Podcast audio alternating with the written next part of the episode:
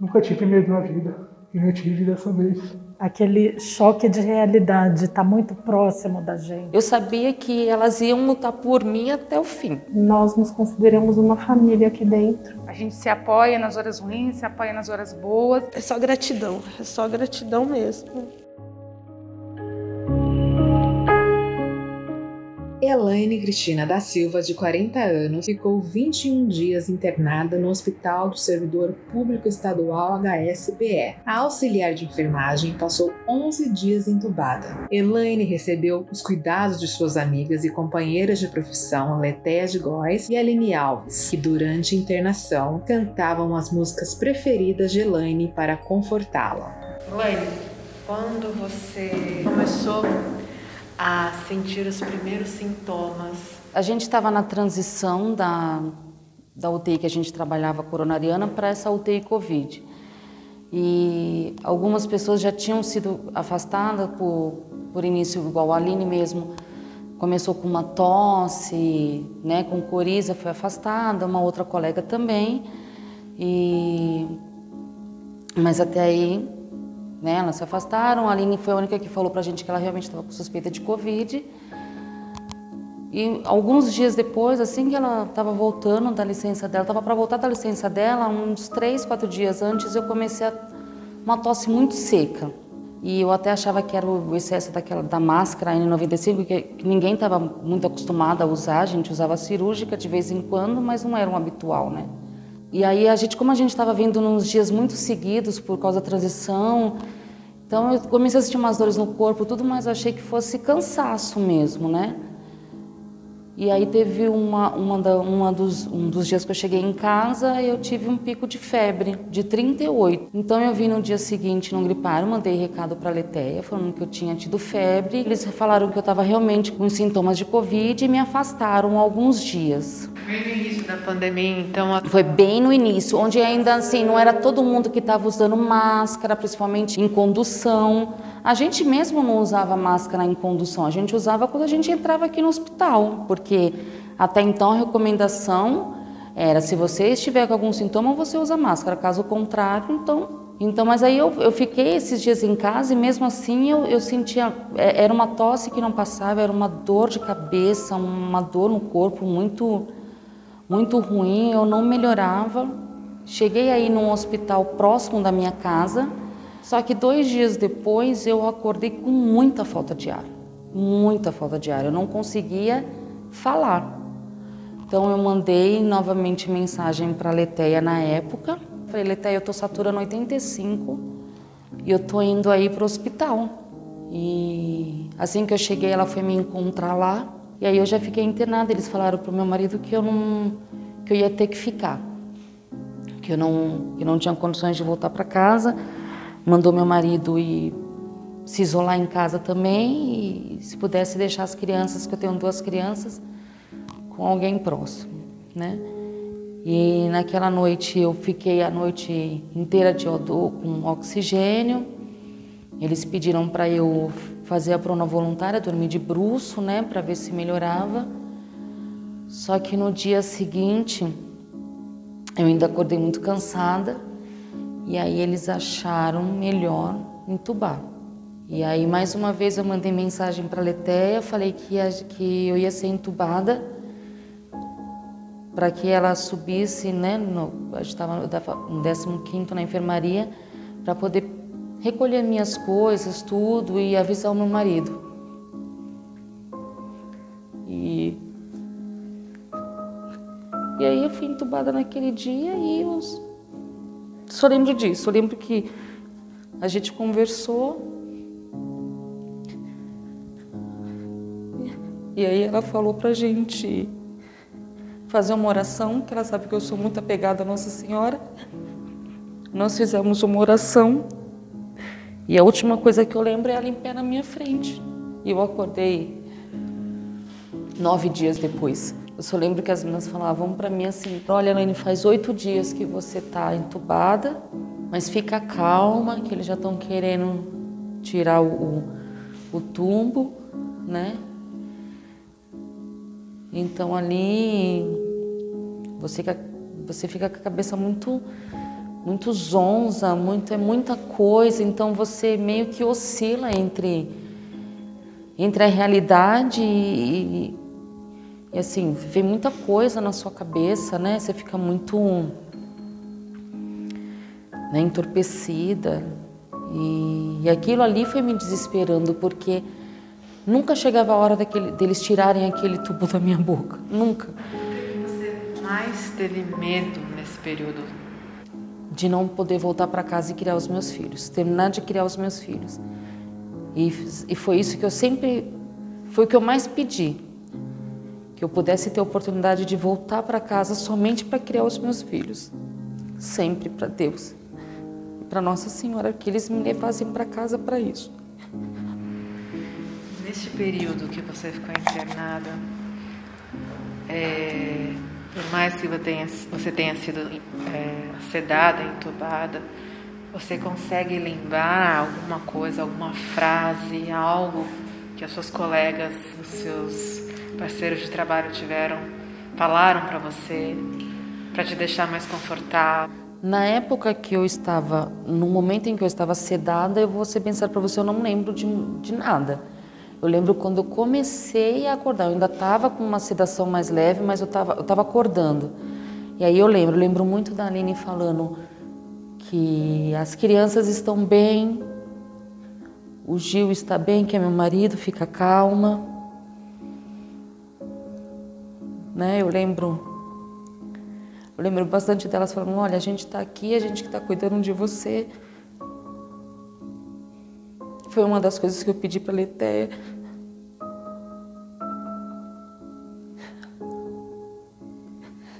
Foi mais, era mais isso, assim.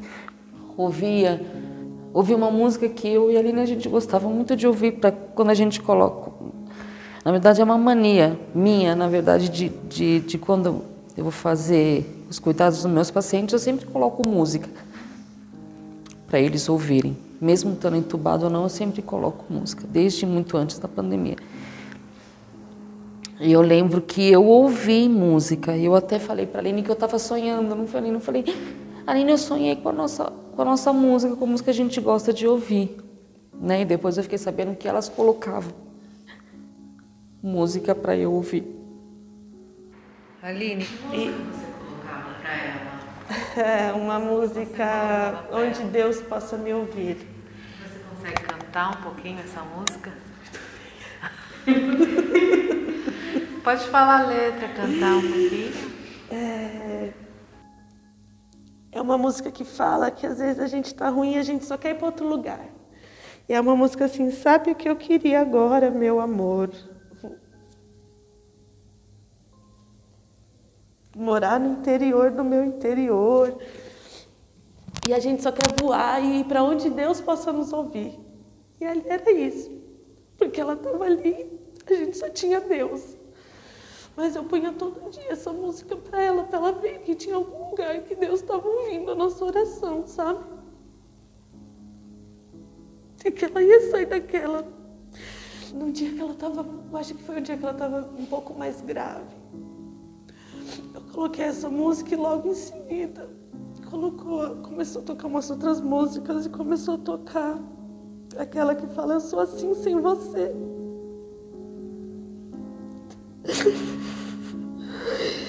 Desculpa. E eu falei, Elaine, você precisa reagir. O que, que vai ser disso aqui sem você?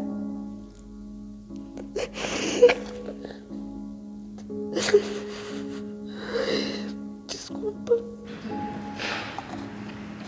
E durante todo esse tempo, nas suas palavras, como foi para você? O que significa ter o cuidado das suas colegas nesse momento? Foi essencial. Eu acho que saber que eu estava sob os cuidados delas, para mim foi foi essencial. Isso me deixou muito mais segura. Eu vim para cá porque eu sabia que eu ia ser cuidada por elas. Eu vim para cá e um dos pedidos que eu fiz para a foi que eu fosse que elas não me deixassem em outros andares com outras pessoas que a gente não conhecesse que né? Porque o hospital é muito grande. né? E, e, e quando você está próximo dos seus, né? Querendo ou não, a gente trabalha 10 anos juntos, entendeu? Então é uma confiança. Daqui, na verdade, é uma família, né? Nós somos uma família. Então, isso para mim me deixou muito mais. Eu sabia que elas iam lutar por mim até o fim. Até o fim elas iam estar ali. Entendeu? Elas iam fazer de tudo para que que eu saísse dessa. E graças a Deus deu certo. Aline, como é que foi atender a sua amiga de trabalho, Elaine? Não deixaram ficar diretamente com ela, porque estava difícil. Não ia ter emocional, porque ela estava grave e se acontecesse alguma coisa com ela, não ia conseguir atender corretamente. Mas a gente ficava ali todo o tempo com ela ao redor. Não era a gente que estava, não era eu que estava com ela naquele nos dias, mas a gente vinha todo dia. A gente pegava plantão todos os dias, eu ia lá, dava bom dia, contava como estava em casa, falava que estava tudo bem, mentia porque o marido dela não estava bem, mas a gente falava todo dia: Gil tá bem, tá tudo bem, as crianças estão bem. E mas era muito ruim porque parecia um pesadelo. Parecia... No dia, como ela disse, né? Ela tentou não contar porque eu sou chorona, mas não tinha como não saber. Então, quando eu fiquei sabendo é, da internação dela. Ela mandou de madrugada um áudio.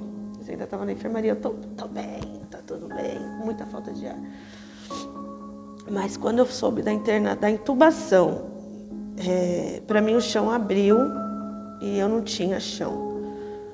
Porque quando eu entrei aqui, as duas, né, me deram a mão, sempre ali juntas sem experiência, sem tudo, e foram anos né, de família, realmente. Você vê ali uma pessoa que você gosta, uma pessoa que todo dia você toma café, todo dia você vai embora.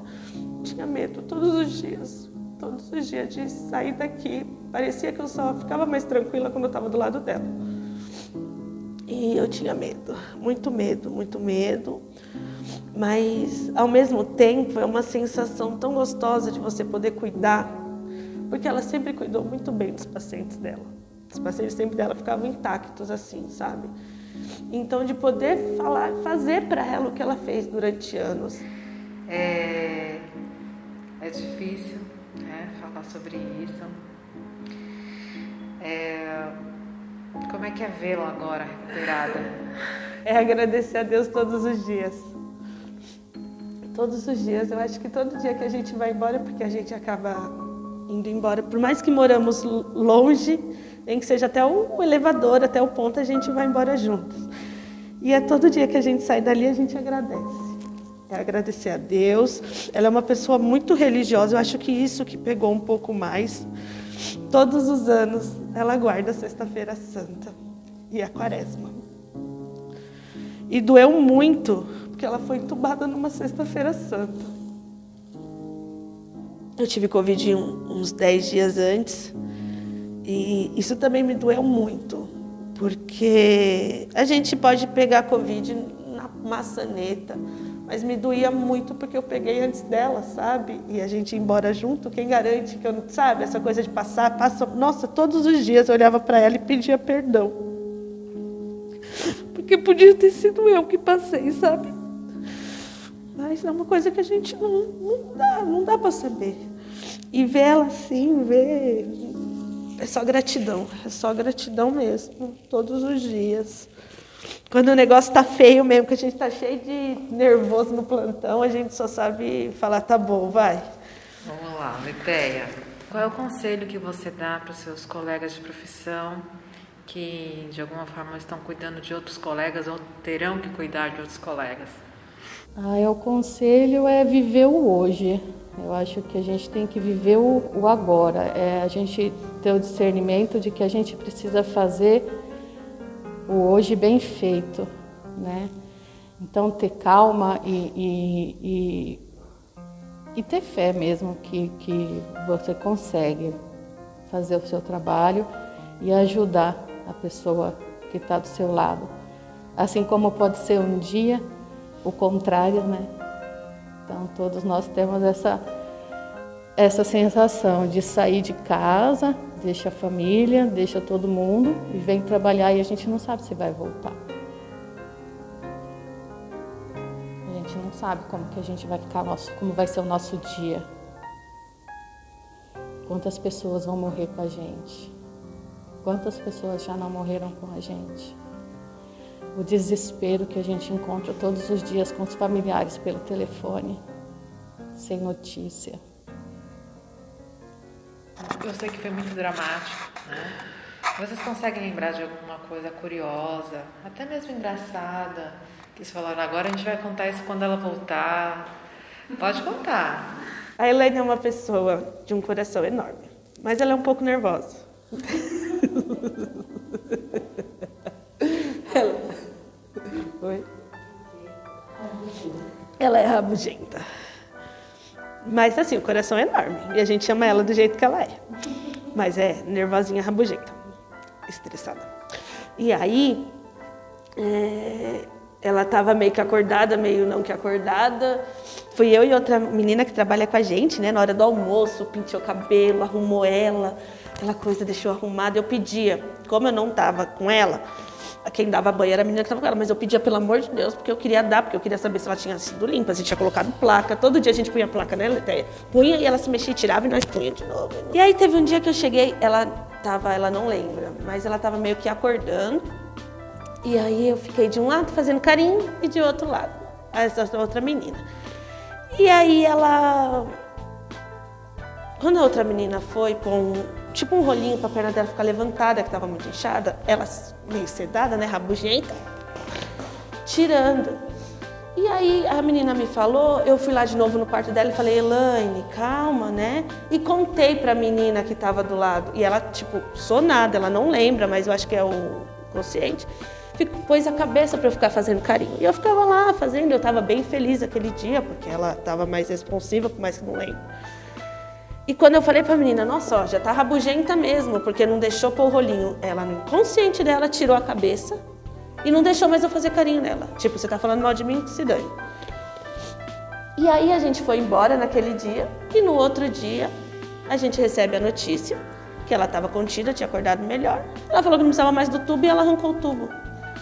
Ela não, não foi o médico que chegou lá, olha, dona Elaine, vamos estubar a senhora que já melhorou. Não, ela, rabugenta do jeito que foi, ela mesma tirou o tubo, porque ela já não precisava daquilo. No dia seguinte ela queria tomar banho de chuveiro. Aí as meninas falaram assim, Letéia, aí todo mundo vai para trás de mim. Letéia, ela pode ir pro chuveiro? Aí eu fui lá, olhei para a carinha dela e falei, ó, Elaine, vamos ter mais um pouquinho de paciência, vou ficar mais um pouquinho deitada. Vamos esperar você melhorar mais, aí depois a gente vai pro chuveiro. Ela mostrou a língua pra mim.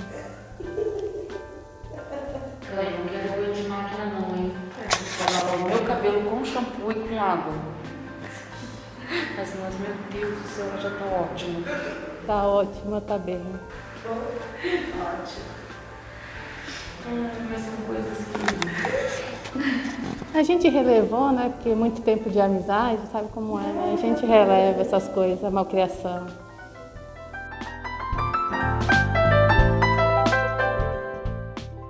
Participaram deste episódio Elaine Cristina da Silva, Letéia de Góes e Aline Alves.